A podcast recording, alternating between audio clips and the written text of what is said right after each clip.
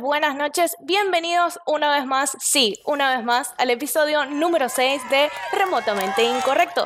Mi nombre es Carmela y estoy súper contenta de que hayan decidido darle play al botón y escuchar una vez más nuestras estupideces. Yo no estoy sola en esto, estoy con dos maravillosos muchachos. Tenemos en la ciudad de Medellín con un metro noventa y dos de altura.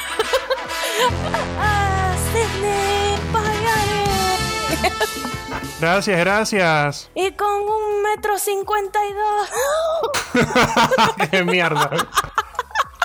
¿Cuánto mides tú, Luis? Eh, eh, unos 70.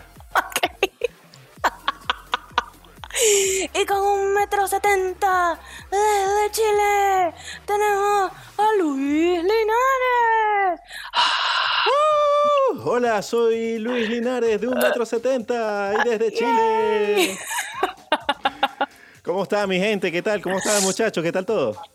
¿Cómo están, pues, ¿Todo parceros? bien? Todo, todo listo. ¿Qué pasó con Sofía? Yo pensé que Sofía nos iba a acompañar hoy. No, no, Sofía está de vacaciones. Sofía no va a venir. ah, de repente para el décimo episodio puede ser que aparezca, pero no lo sé.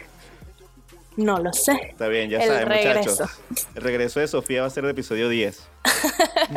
Muchachos, esta ha sido una semana demasiado heavy metal, eh, en especial para Carmelo y para mí, porque alguien que esperemos esté escuchando este podcast recién cumplió años. Elena, te amamos. Em, pero eh, partiendo de ahí, ha sido una semana de estrenos, noticias tristes y noticias muy buenas, pero bueno. Vamos a comenzar esta ronda con algo ligero, ligero. No vamos a empezar con lo triste todavía para no bajar ese ánimo y ese mood con el que venimos al momento. Así que eh, tengo que decirles algo que a mi nerd interior y a ustedes les va a encantar y lo acabo de comentar con Luis y puso, tienen que ver la carita que puso eh, en la videollamada porque como saben estamos a unos 18 mil kilómetros de distancia y la carita de Luis se iluminó tan bonito. O sea, si vieran los ojitos verdes de Luis o azules o no sé qué color son, eh, cómo se iluminaron a través del, del Google Meet cuando le dije esto. O sea, solo escuchen esto. Si tienes más de 22 años, de 23 años probablemente, o eres millennial, naciste entre 1994 probablemente y digamos el 2002, em, o pasaste tu adolescencia por ese tiempo, sabes de qué estamos hablando. Disney acaba de anunciar oficialmente, esto no es un rumor, de que se viene el live action de Digimon, es decir, live action, Oh. película, acción real. Así es. Wow. Viene la película. Muy bien. ujú, Ya quiero ver a la versión de, de, de Agumon de Disney. La versión de Agumon no, yo quiero ver esa Patamon. Patamon Digimon.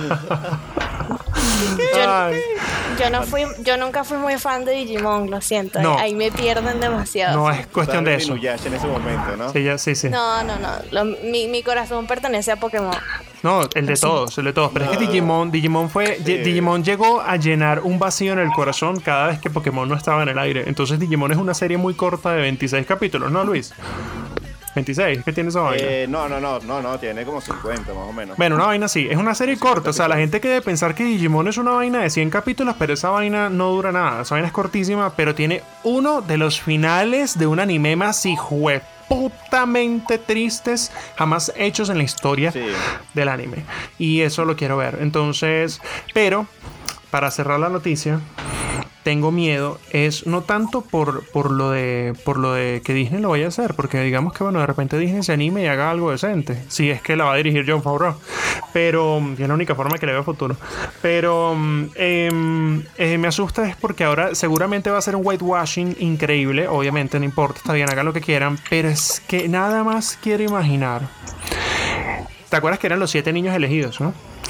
Eso va a ser Sí, un claro. negro, un asiático, un hindú, tres gays. O sea, eso va a ser marica el elenco Netflix. O sea, literal. Eso va Sí, a ser, el- eso va a ser United Colors of Benetton. Exactamente, sí.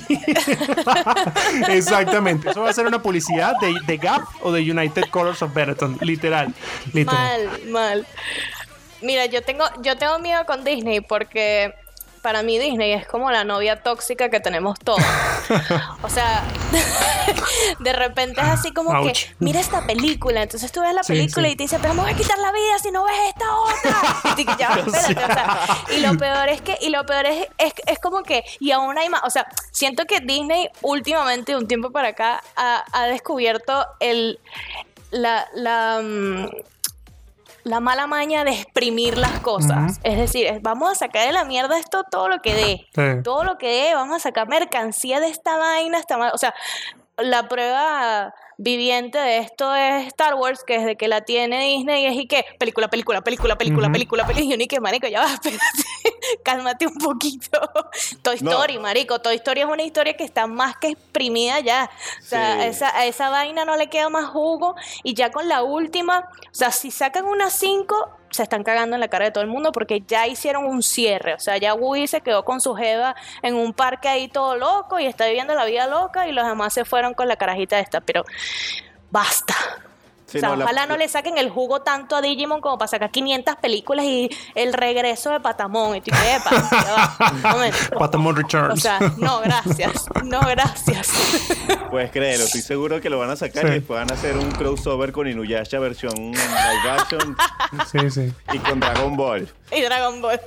Marico, Dragon Ball. Dragon Ball merece una buena película. Dragon Ball es, eh, la película. No, Dragon Ball no se puede adaptar. O sea, yo llegué a la conclusión de que Dragon Ball no se puede adaptar. Punto, no se puede. Y, o sea, tienes, que llamar a Peter Jackson y a Guillermo del Toro Exacto. para que hagan una vaina ahí. Para que intenten. Sí, tal cual, una épica, rechísima. Sí, no. Yo creo que el director correcto para. Un universo. Exacto, pero es que el director correcto para esa película sería Taita Waititi.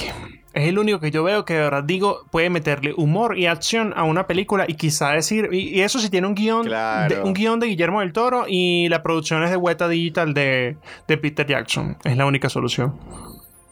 ¿Sabes qué? Sí me gustaría ver, ahorita que estamos hablando de. Eh, futuras adaptaciones que Dios quiera sucedieran de animes es Full Metal Alchemist dirigido por Guillermo del Toro. Sería perfecto. Cállate. Ay, Dios mío, creo que me vine un poquito. Me vine, me vine, me vine. ah, Ese es mi anime favorito. Voy a limpiar aquí un poco, ya No, no, no. ¿Qué, otras, ¿Qué otras noticias vieron? Porque yo, yo, es más, voy a decir yo mi noticia.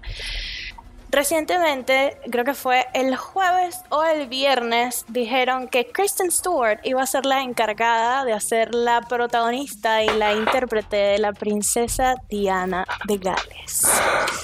Yo me tomé la tarea de hacer mi investigación antes de criticar a esa pobre mujer y hoy me vi un documental que se llama Diana en primera persona, que son todas las entrevistas que hizo un amigo de ella para escribir el libro que salió mientras ella era parte todavía de la realeza. Yo siento que Kristen Stewart, si hace un buen papel, va a ser increíble. Y siento que es la actriz adecuada porque viendo las imágenes, las fotos de la princesa Diana, los videos que hay de ella, la princesa Diana, más allá que sido una mujer espectacular, era una tipa que estaba muy atormentada por dentro, era una tipa que tenía muchos sentimientos encontrados. Marico cayó en la bulimia, en toda esa vaina, en todo ese peo y no era una caraja que sonreía mucho. Mi problema era con Kristen Stewart, que esa es la tipa más inexpresiva que existe en el planeta. Pero cuando sonríe se ve bonita. Y la princesa Diana, eh, Diana, perdón, sonreía de vez en cuando y se veía muy bonita, pero sin embargo por dentro tenía un peo serio. Y siento que Kristen Stewart sería perfecta para interpretar el papel. Espero que así sea, porque después de que escuchen esto y vean la película y sea una cagada, no quiero que me vengan a escribir y que No, o sea, yo lo estoy diciendo en base a lo que yo vi y a mí lo que me pareció que podía ser correcto. Eh, Kristen Stewart. ¿Qué opinan ustedes? Yo creo que este Christine ha tenido un viaje bastante interesante.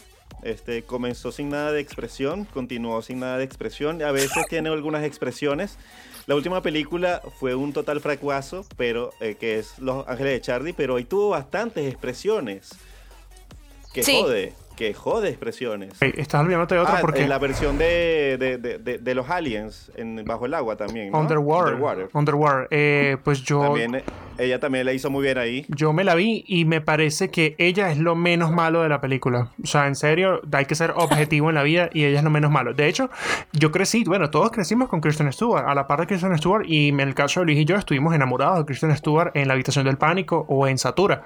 Nos pareció una niña demasiado hermosa Mm, sí. y la verdad, incluso en esa época ya era muy expresiva, pero yo creo que no hay que juzgar a una persona por eso. O sea, ella lo que necesita es un buen, ah, incluso a la edad que tiene, que yo creo que tiene como casi 30 años, em, ella necesita realmente es un buen coach actoral, porque ella sabe actuar y el problema es que ella, ella necesita más rango dinámico. Ella necesita que es que la dirijan bien. Sí. Y yo creo Sí. que la persona que vaya a dirigir esta, este biopic de Diana, que va a ser el primero oficialmente que creo que se haga, por lo menos a nivel hollywoodense, me imagino, em, yo creo que van a necesitar seriamente eh, una un director que sepa dirigir actores. O sea, un, no un director que te Sí. sepa dirigir una persecución, la- o sea, que haga la persecución a lo Guy Ritchie de Dodi Fayette bajo el, en París, así, bajo el puente y se estrella y salgan explosiones y chispas. No. O sea, yo no necesito ver la muerte en 4K. Pero sí quisiera, de verdad, ver eso que está diciendo Carmela y opino igual que ella. Por favor, no vayan al episodio, al episodio 6 y digan, eh, ay, pero ellos lo dijeron, no sé qué, que iba a ser bueno. No, sino tenemos fe y esperemos que lo haga bien porque sabemos que las personas que están detrás de un proyecto tan importante como este hacen un casting y es un casting que lleva semanas, es como el de Batman con Robert Pattinson y que no podemos comparar nunca a Robert Pattinson que sí sabe actuar con, con Kristen, pero no, no, muchachos, sí, tengamos fe, yo creo que sí, sí puede ser. Estamos siendo objetivos, además. Objetivos. Estamos siendo Sí. objetivos. Total, estamos, total. No estamos diciendo cosas que yo sé. No, o sea, yo creo que estamos siendo objetivos y que. Va a dar la talla. Yo, yo estoy segura que va a dar la talla. Pero no, no me defraudes, Cristian, por favor.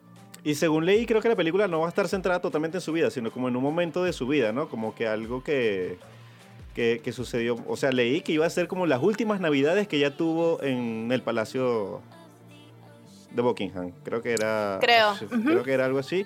Y eh, no, no es la primera vez que se hace una versión en el cine de la, de la princesa Diana. La primera actriz, ¿cuál creen ustedes que fue?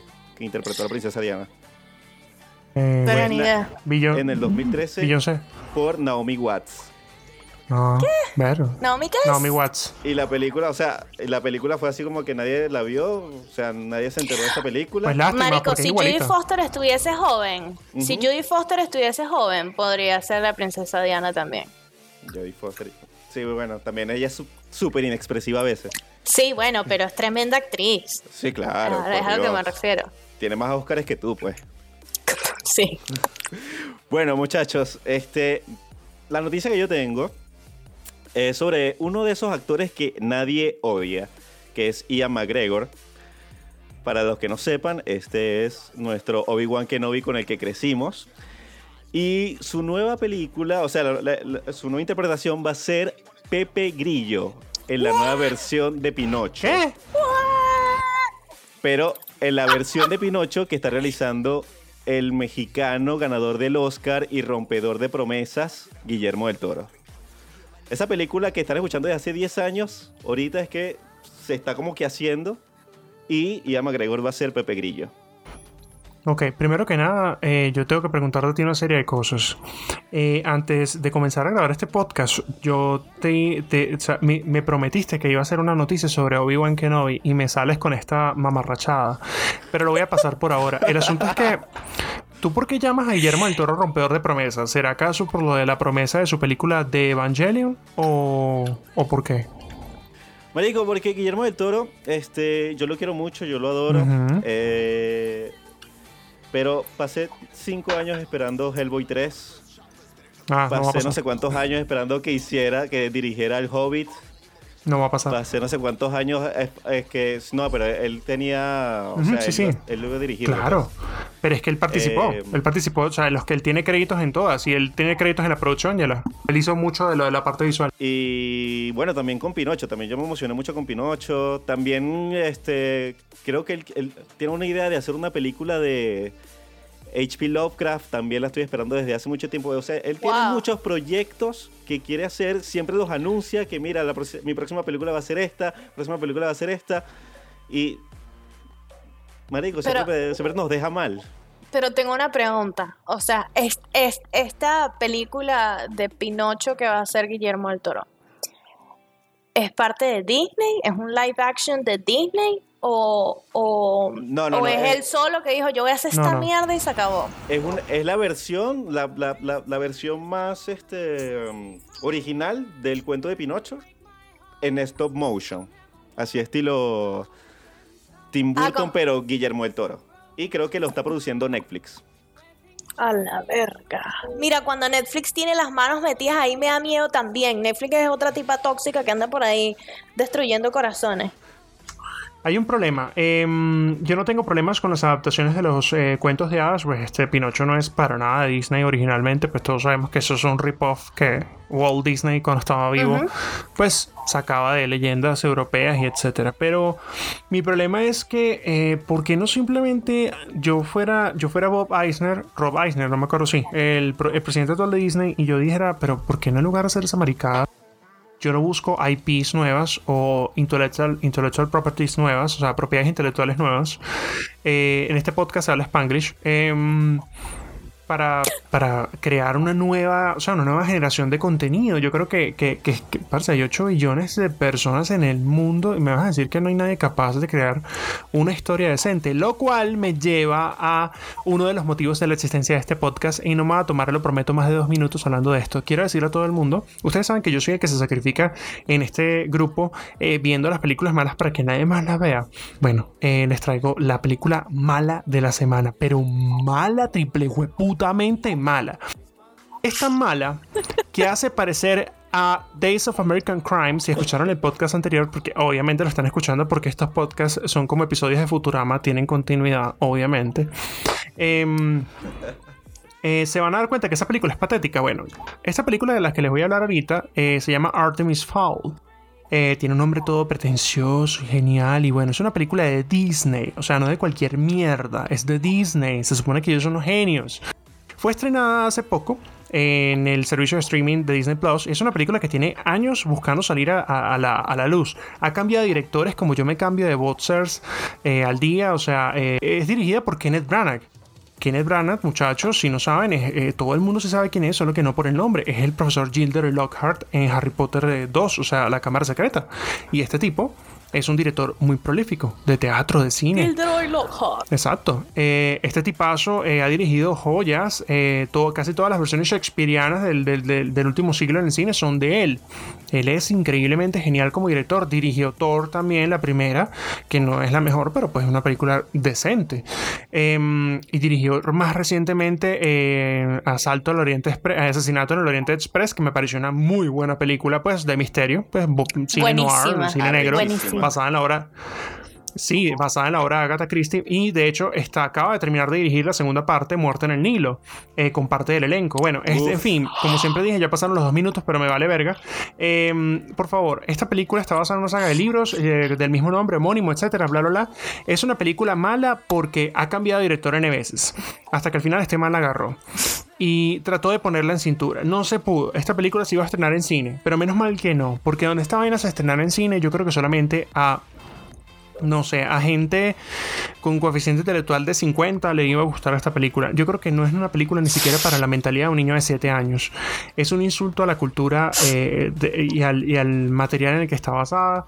Eh, no tiene actores, eh, o sea, tiene actores muy buenos como Judy Dench o Josh Gad, pero ninguno actúa. tiene un CGI terrible, realmente terrible. De hecho, la película parece una película de Netflix. fuera sido más aceptable si me dices que es una película de Netflix me hubiera gustado mucho más. Y perdí una hora y 34 minutos de mi vida, que es exactamente lo que dura sin créditos, en una película que tiene sobreexposición. No tiene ni siquiera un arco definido. Tiene dos locaciones, no estoy exagerando, tiene dos locaciones la puta película, ¿ok? Em, tiene un protagonista principal que parece que le tiraron las líneas. O sea, parece que el niño dice una frase como que cortaran, y no estoy exagerando. Le dicen una frase, cortan, le dice el, director, el, asistente de línea, porque eso es un rol en el cine, le dice, eh, te toca decir ahora esto con esta expresión. Y el niño va y dice eso con esa expresión. Es terrible, marico. O sea, no es como Daniel Radcliffe en Harry Potter 1, que fue un boom.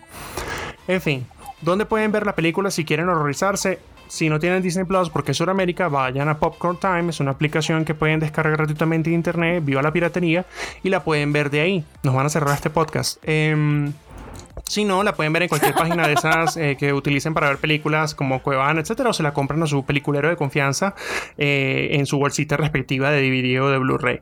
Eh, van a pasar un agradable momento riéndose de la película y si les gusta, de verdad revísense porque hay que ver cine para tener criterio. Revísense. Tócate. Tócate. Tócate. Hazte el autoexamen. Ok, sí, ya sabemos que el que se sacrifica aquí siempre es Sidney. De verdad, Sí, querido ya. padre. Uf, lo tenía que soltar, lo tenía que soltar, lo tenía que soltar. Siempre nos, siempre nos cuidas. Vamos a abrir una sección en este podcast que se llama El Confesionario de Cine. Harlan started out with a Rusty Smith Corona and built himself into one of the best selling mystery writers of all time. 30 languages, over 80 million copies sold. You guys fans? I mean, I don't do much fiction reading myself. Big fan. I'm a big fan. Sí. Por favor, yo vi esta semana una película que salió en el cine, creo que el año pasado, es vieja, pero estoy casi segura que nadie la ha visto, o casi nadie la ha visto, que se llama Entre Secretos y Navajas, que es la vaina más espectacular que he visto en mi puta vida. Sí, Knives Out, para los que no lo Es conozcan, Nice Out. ¿Cómo yo la llamo? increíble. con los cuchillos afuera. con los cuchillos afuera. Es increíblemente buena. El Sí. casting de la película es una vaina costosísima. Costosísima, costosísima. Y, y si les gusta Daniel Craig, van a, van a enamorarse más del tipo porque es increíble la actuación del carajo. Es, no, yo creo que no tiene ningún fallo la película. De verdad. Y si quieren tener un colirio, pueden ver al Capitán América actuando otra cosa completamente diferente que no sea el Capitán América y es increíble. O sea, tú ves al tipo y tú dices, ah, mira, sabía hacer otras cosas, qué pinga. Este, es muy buena. La verdad, la película está muy, muy buena. Muy, muy buena. ¡Ey! ¡Qué falta de respeto! Qué falta de respeto con ese man. Chris Evans es un actor prolífico, es un tipo que puede hacer lo que sea. O sea, Carmela, Carmela, Carmela. No, no, no. No, Sí, no. no. Claro, es un buen actor, pero hay, pero hay mucha gente que lo conoce nada más por eso, no lo ha visto en otras cosas. Y como no lo ha visto en otras cosas, es como que, ah, bueno, ok, está bien, este tipo hace esto y ya. Yo lo digo por el común denominador de la gente. Yo recuerdo que la primera película que vi de él eh, fue Cellular con Kim Basinger y mm, no creo quién era el otro actor, pero bueno, eh, sí, esa Sí, película es- marico, es un placer culposo. 2000 esa película. Em, luego vino, por supuesto, su breakout role en Los Cuatro Fantásticos, que la verdad él fue lo mejor de esas películas. Y, pero él tiene una película de mis favoritas que es Sí. Snowpiercer, del director de Parasite. Y Carmela, tienes que verla, no es joda. En serio, tienes que ver esa película. Todo el mundo tiene que ir a ver esa película ya. Hay una serie en. Netflix que se estrenó hace poco, Está- no menos de dos o tres semanas, que tiene un, cap- tiene un capítulo Prime. semanal apenas. Eh, me gusta porque la están alargando, porque es una historia muy interesante. No les quiero contar de qué es, pero si no quieren ver la serie, de hecho deberían ver la película primero, porque la serie de Netflix está producida por Bong Joon-ho, que es el director de Parasite. Y es el director de la primera película de Snowpiercer. Y es hace nada, del 2014, si no me equivoco, 2015, por ahí.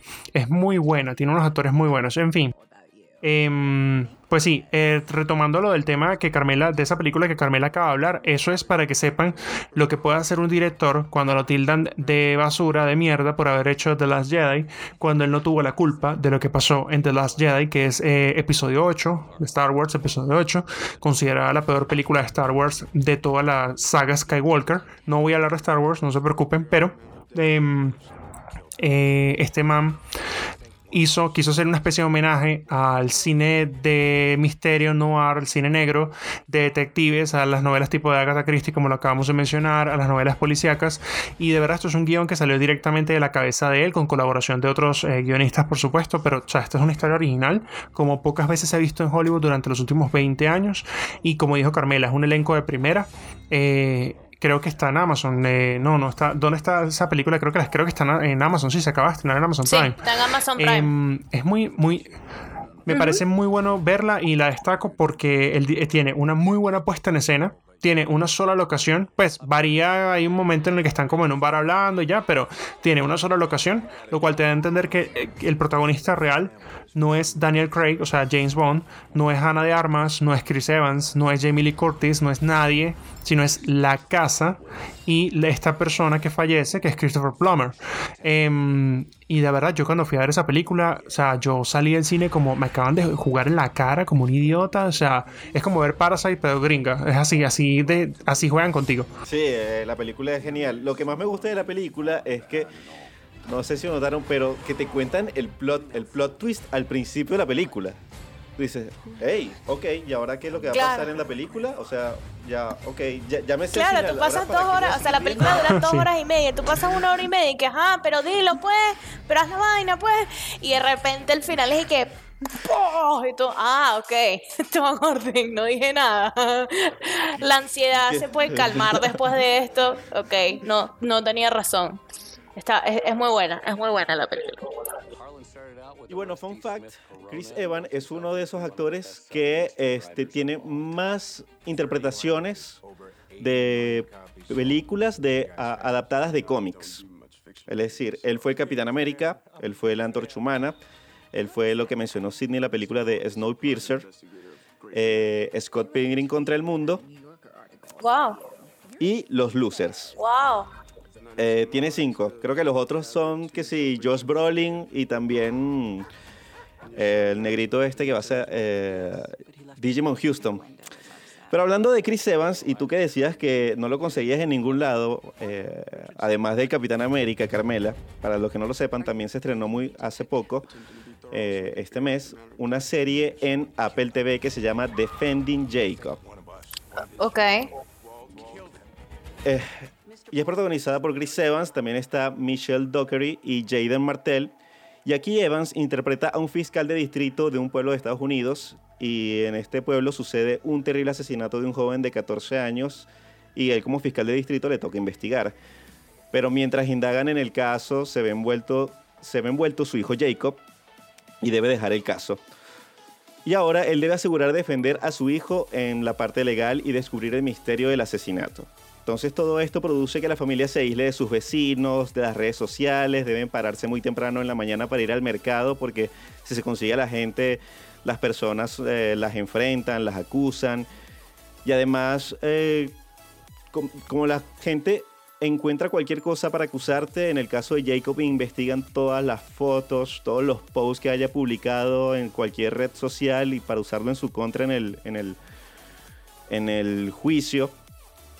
Y creo que el plato fuerte de esta serie realmente es como una situación como esta, tan caótica, tan, tan, tan fuerte, cómo puede ir destruyendo más y más a una familia, porque esto es lo que sucede en, los ocho episodios de que tiene la serie. Pero Luis, no me la cuente, no me la cuente. No, no, no.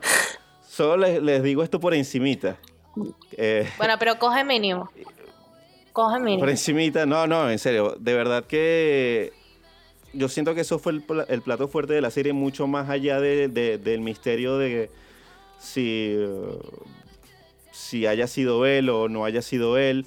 Las interpretaciones son increíbles. Realmente Chris Evans eh, creo que puede, ser la mejor interpretación que ha hecho en su carrera hasta ahora. Eh, Michelle Dockery, para los que no saben quién es Michelle Dockery, eh, ella es la, una de las protagonistas de una serie inglesa que se llama Downton Abbey también la vimos recientemente en la última película de Guy Ritchie, que es la, eh, ¿cómo se llama? The Gentleman. Que es ahí, ella es ahí arrechísima y aquí interpreta a la madre de Jacob y es Marico, o sea, la, mujer va a lugares que no te lo Queremos hacer una correlatoria en el podcast en este momento. Eh, si en algún momento sienten que decimos eh, muchas groserías quizás, o dichas groserías no son de su entendimiento, como todas las palabras que salen de la boca de Luis, o probablemente incluso de nuestra querida Carmela, solamente escríbanos a las redes sociales y les vamos a ofrecer un glosario, una infografía con cada uno de ellos. Y si no les gusta, pues simplemente no escuchen el podcast. Muchas gracias. Continúa.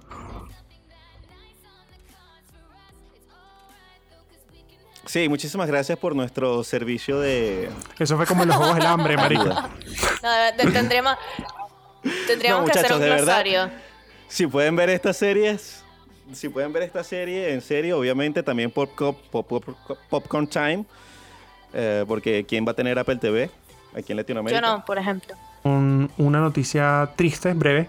Falleció eh, un actor muy querido para los fanáticos del cine y para los fanáticos de una saga en particular llamada El Señor de los Anillos. Así que esta sección eh, la vamos a titular In Memoriam, como en el Oscar. no, ya con un poquito más de respeto.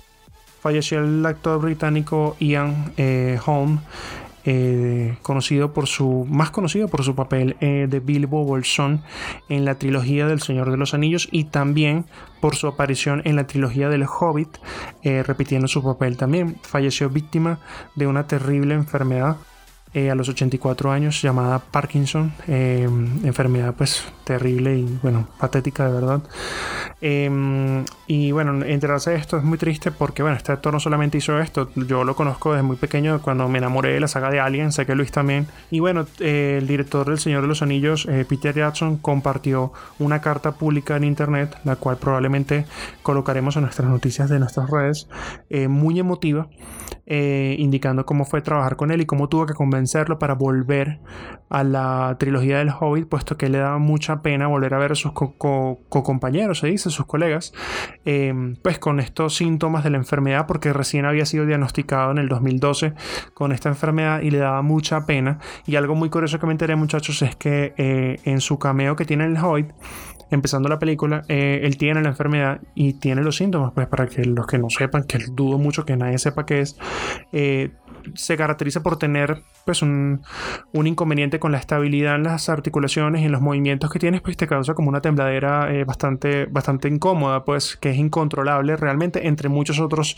síntomas internos. Y bueno, él tenía esto y con CGI, o sea, con gráficos computarizados, Wow. controlaron eso y no se nota en lo absoluto. Los invito a que vean solamente los primeros 5 minutos del Hobbit, eh, la primera película del Hobbit, y sale él literal con Parkinson y la mano de él, las manos están controladas con CGI, son sus manos estabilizadas. O sea, es un avance increíble, de verdad. Y bueno, paz para el señor. Alto trabajo, alto Yo no trabajo. lo Hollywood sabía. eh, tiene lo suyo. Y bueno, nada, finalizamos con eso entonces. Sí, eh, bueno, nada, que en paz descanse. Y ya se nos fueron dos del Señor de los Anillos. Se fue Saruman hace ya unos cuatro años, creo. Es Sir Christopher Lee. Y tengo un presentimiento de que el que sigue es el que menos tiene que irse. Y la verdad, ese día sé que voy a llorar porque tengo hasta una foto de él aquí en mi habitación de un afiche eh, que tengo, que es el señor Sir Ian McKellen Gandalf. Y la verdad, está muy viejito Gandalf. No te me vayas, no te me vayas todavía, Magneto, por favor. No, marico, sería un golpe al corazón terrible. Terrible. Continúen ustedes, muchachos. Suban, suban el humor de este podcast, por favor. Bueno, yo voy a subir el humor. Yo voy a subir el humor para que se burlen todos de mí. Yo les dije que yo les tenía que comentar un juego que estuve jugando todas estas semanas. Ajá. ¿Verdad? Y tú dirás, bueno, ¿de qué es el juego? Sí, ¿Es sí. un emulador de...? No, marico. Yo estaba tranquila un día en mi casa viendo Instagram cuando de repente apareció un ad salvaje Ajá. de un juego donde tú tomas las decisiones por la persona, ¿verdad? Y te puedes cambiar el outfit y no sé qué. Yo dije, ah, bueno, lo voy a descargar. Es un juego freemium. Es un juego freemium, ¿ok? Entonces, para poder tener diamantes tienes que bajarte la mula. Pero como yo soy la dueña de la piratería en los juegos, aplicaciones y toda mierda, me conseguí un youtuber que hizo un mod del juego donde en vez de perder diamantes, cuando compras cosas, ganas diamantes. Entonces dije, me voy a poner a jugar esta vaina. Mira, son libros, ¿verdad? y las, las o sea, los- en los libros son puras mujeres que son protagonistas. Es una vaina que la jeva siempre está entre un tipo y otro. Y es una tirazón. Marico, es horrible. Te describen las escenas sexuales, pero como si, como para idiotas. O sea, como si tú no supieras cómo es esa vaina. Y te ponen una música toda romántica y vaina y no sé qué. Yo pasaba y que, dale, dale, no me interesa esta mierda. Pero el juego es nefasto, marico, es terrible. Aún así, jugué toda la semana y me leí como seis libros de esa mierda, cambiándole outfits a la porque- tipa y esquipeando las escenas de sexo y que ya basta, ya basta, ya basta. Ya, disculpa. Para nuestros escuchas quisiéramos aclarar que cuando Carmela está jugando, ella lo que hace es pegarse en el dedo. Entonces me imagino cuando está la chima tirando, entonces ella le está dando así. Pegándole, pegándole el dedo a la pantalla. lo que hago es esquipear la vaina lo más rápido posible porque es súper incómodo, es demasiado incómodo. Y es que te toca por tu parte más húmeda y marico, pero pon la vaina bien, o sea, ¿qué es esto? 50 sombras de Grey. Tienen que saber algo de Carmela, esto es importante. Carmela tiene incomodidades con dos temas en su vida, a pesar de ser una persona muy abierta e inteligente. Ella tiene un problema con el terror y el sexo. No porque no es que no le gusta el sexo, no es mi problema, pero eh, sino porque tú le mencionas la palabra sexo de cerca o le dices veamos algo de terror y Carmela tiene la misma reacción con ambas cosas. O sea, es literal. Carmela no puede ni ver nada erótico ni nada de terror. No puedo. Literal. No puedo. Ayer iba a ver la película de esta famosa nueva que es italiana que se llama DNI 365 y cuando le dije que era una película erótica dije yo no voy a ver esta mierda y la quité. No, te iba a hablar de esa película. Esa película eh, se llama 365 días en inglés y tiene un 0% de score en Rotten Tomatoes, que es la página oficial de críticas básicamente, aparte de Metacritic, pues, em, y de IMDb. Tiene 0%, o sea, tiene el mismo porcentaje de The Last Days of American Crime. O sea, una mierda la película. Lo único rescatable de la película es el protagonista, creo. Que el tipo es que está buenísimo. ¿Saben qué pasa? No, bueno, es que el tipo, el tipo está buenísimo. O sea, yo mismo lo, lo, busqué, lo tengo abierto aquí en, en, IMDb. Pero ¿sabes qué me causa mucha risa? Que mm, de hecho en IMDb estoy viendo el score y tiene 3,6 de 10. Y estaba viendo de que eh, los tweets que han salido, o sea, la reacción de las mujeres es increíble, porque resulta ser que la trama va más o menos de que la vaina es que el tipo es un mafioso, ¿ok? Y la tipa, él la secuestra. O sea, no es joda, es en serio. El tipo la secuestra y la obliga a tener sexo por él, con él por un año, pero la tipa se enamora de él básicamente. Estoy resumiendo la historia. Si hay alguna fanática que la vio, por favor no me quemen, pero fíjate que, la, reseña, mira, básicamente esta es la reseña en IMDb. Máximo es un miembro de la mafia siciliana y Laura es una directora de ventas, de marketing. Ella no esperaba que en un viaje a Sicilia tratando de salvar su relación, Máximo o Máximo la iba a secuestrar y le iba a dar 365 días para que se enamorara de él. Pero en el proceso te voy a violar, mi amor, y te voy a amarrar, y te voy a pegar, y te voy a apuntar con un arma, porque lo hace, en el tráiler se ve. Y resulta ser que todas las viejas en internet, marica, marica, tienes que ver Twitter. O sea, todas las tipas diciendo, esto es mejor que 50 sombras de Grey, me encanta, esto es lo máximo. Romantizando el secuestro y las violaciones desde 1900 DL. Marica, ¿qué les pasa? O sea, niñas, no hagan eso. o sea, vean la película, está chévere que, que, les guste una trama, pero no me vengan con huevadas de que, de hecho, la película realmente es polaca, porque todo el mundo es polaco en esa mierda. Eh, y es dirigida por una tipa que es la que la escribe. No está basada en ninguna novela de Megan Maxwell, ni esas de que pégame más para que me dé rico, que son los nombres de esas novelas de Megan Maxwell. Eh, sí, que ella, yo no sé, yo me imagino ella escribiendo Megan Maxwell y diciendo, ¿cómo voy a llamar a esta novela? Eh, dame más duro que por ahí no me has dado. Así se llaman todas las novelas de ella. O sea, es una vaina. Bestseller. Marica, sí, la primera mierda que se le ocurra. No, y tú ves a las tipas comprando esa vaina. Marica, y yo me imagino el diseñador gráfico de la portada. Dame más duro que por ahí no me has dado. Y el diseñador es porque todos los libros son iguales, es la portada es negra con una flor. Entonces, una flor azul, una flor roja, una flor. Marica, y ah, en este que le pongo, le voy a poner un aguacate. O sea, literal, como no le han dado en la pepa, como no le han dado en la pepa, entonces, listo, marica. Bueno, pero me fui. el hecho es que maricas es this Hay unas novelas, hay unas novelas de esas que no me acuerdo cómo Fabio es que se llama el tipo, que es un tipo todo musculoso ahí que siempre sale bicho abrazando mujeres con un poco de mantas y vaina. Es buenísimo ese tipo. Pero no me acuerdo. pero, el de pero son no. Tres metros sobre el cielo. No, no, no, no, no. Lo voy a buscar, lo voy a googlear porque Creo que. En este momento, en vivo, en el podcast, Carmela está googleando. Creo que se llama Fabio. Fabio en reposo. No me acuerdo. Es, como una. Podcast en reposo. es Fabio con un aguacate. En el ¿Ves? Aquí está. Yo sabía, marico. Se llama Fabio. Y son novelas románticas, pero el tipo sale con. Está buenísimo. Sale como con una franelilla así que le tapa nada más los pezones, un cinturón de cuero y ese es su video fitness. Pero es un tipo que está muy bueno, que tiene el pelo largo amarillo. Marico, no puede ser que no hayan escuchado hablar de Fabio de Pana. El estereotipo, el estereotipo, sí, sí. Y, las y las novelas siempre son el bicho con un poco de mantas y vaina, abrazando una jeva por detrás y vainas así. No, y después dicen que uno el hombre es el que tiene estereotipos, marica, y que las mujeres las sexualizan. Marica, a nosotros, nos a nosotros, ojalá a mí me sexualizan. A los hombres los sexualizan, marica, de una manera, weón, que uno, uno, Luis, Luis, tú y yo. O sea, yo lo que tengo lindo es la nariz, marica, tú los ojos. O sea, ¿cuándo carajo vamos a tener el cuerpo del man de esta película de la que estamos hablando de 365? No. Sí. Aparte que se llama 365 DNI. O sea, eso no es un permiso para trabajar. Sí, una mierda así. El DNI no es un puto permiso para trabajar, huevón. Es como el 365 root o 365 NIT. Sí. O sea, huevón, ¿qué, ¿Qué es es eso? esto? O sea, no. Sí, bueno, pero son cosas. Igual a mí me parece que es- este tipo de cosas solamente hacen que uno se dé cuenta que el poder del cine puede romantizar cualquier situación terrible y convertirla en el sueño mojado de toda mujer. Porque menos mal que no romantizaron a Ted Bundy, ¿oíste? Porque si no, ahí sí se hubiese puesto peligroso. que no? O creo que sí, porque como Uy, Sa- uy, Zac uy. Efron es el, Sí. el protagonista, entonces que ay, ojalá él me hubiese.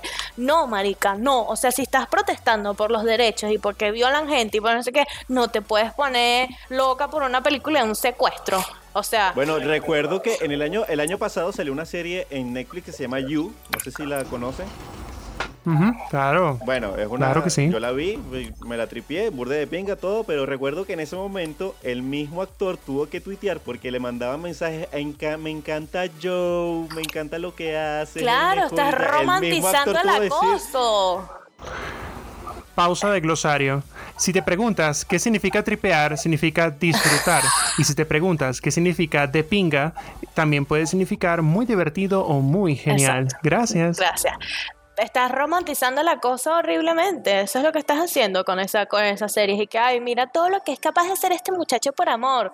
No, marico, es un enfermo de mierda. De hecho, de hecho, él no quería volver a interpretar el personaje por lo que acabas de comentar, eh, porque él, él lo acosaban en la calle, le decían, o sea, mujeres lo perseguían literalmente, y el tipo es un tipo al parecer muy serio, pues, o sea, es como muy, muy entregado a su papel y ya, y me listo, pues me despego.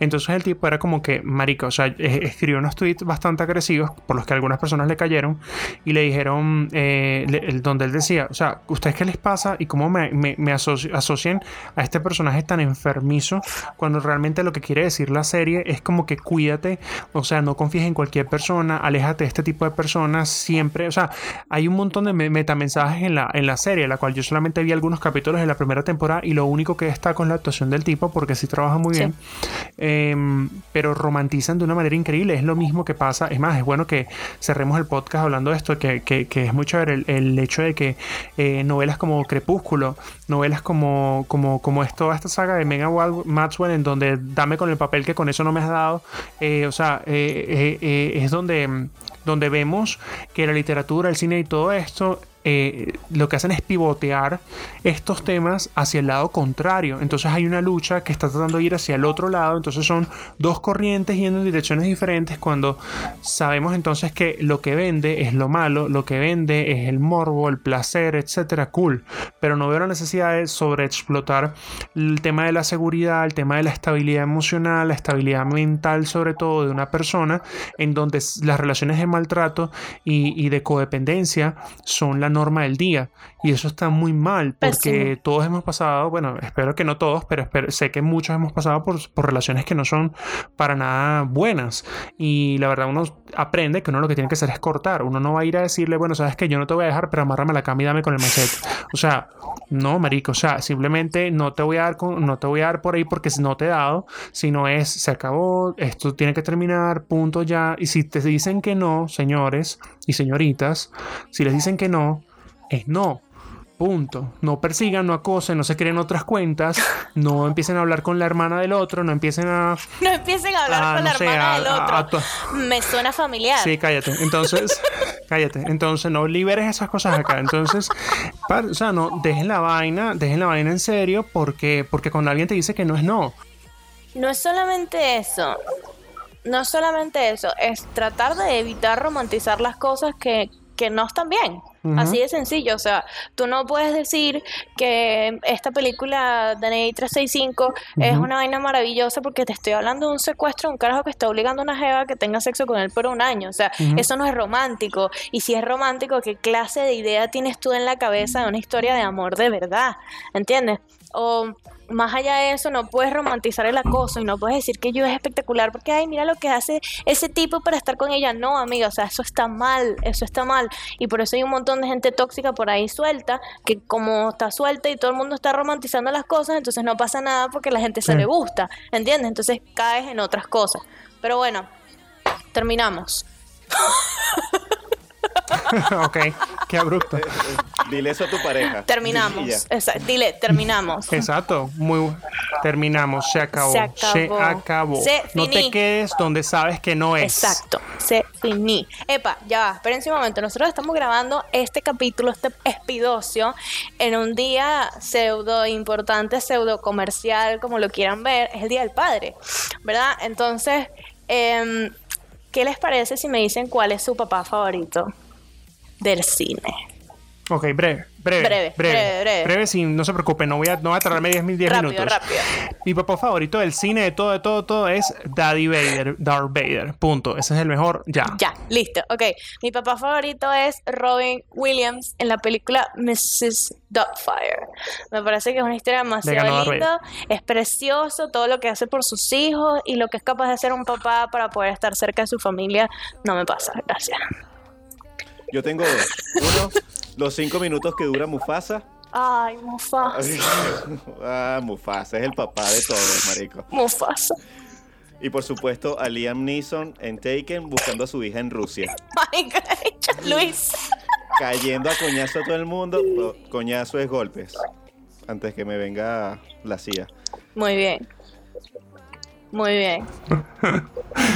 Ay, bueno, señores, Ya. Se terminó. Se acabó esta mierda. Chao. Váyanse. eh, listo, hemos, no, ya, listo, terminamos, se acabó. Se finí, sayonara. Llegamos al final de este espidocio. Muchas gracias una vez más por haber estado una vez más en este sexto episodio de Remotamente Incorrecto. Queremos eh, recordarles en nuestras redes sociales, arroba remotamente incorrecto en Instagram y en Facebook y arroba el pod incorrecto en Twitter. Eh, además de eso, vamos a abrir nuestro canal de Twitch porque viene una sorpresita por ahí. Vienen unos, ah, vamos a decirlo, que carajo. Viene stream de videojuegos, señores. Y no solo eso, viene más todavía nuestro canal de YouTube. Pero poco a poco, sí, poco a poco que el coronavirus nos tiene mal. Em, además de eso, eh, una última acotación. Como saben, la semana que viene se acaba el mundo. Es decir, la semana que viene se estrena Dark, la tercera y probablemente última temporada de esta increíble serie alemana que nadie entiende, luego, sino luego de verla tres veces. Entonces nosotros nos hemos dado la tarea de hacer un recontra maratón de esta serie para ver si sí la entendemos entre tres cabezas para estar listos para el estreno de la nueva temporada. Entonces el siguiente episodio va a ser bastante especial, así que no se lo pueden perder. Me los acompañó Luis Linares, los ojos más bellos que Chile puede tener. Luis. Y desde Argentina, el pelo más rojo de los tres, Carmela. Soy yo, Carmela tiene el pelo negro. No, No o sea, ay, si, si me pega la luz se ve medio rojo, pero esto, es producto de una mala tintura, en Voy a realidad. decirlo entonces, voy, voy a rectificar. Y desde Argentina, y desde Argentina, si se le pega la luz en el lugar correcto, es la mujer que tiene el rojo más vivo en su cabello, nuestra querida Carmela. Muchas gracias por haber escuchado y haber llegado hasta aquí. Recuerden compartir sí y solo si les gustó y si no les gustó también lo hagan para que los demás pasen un mal rato. Nosotros nos vamos y váyanse ustedes a hacer algo útil después de ver esta mierda. Chao. Escuchar esta mierda.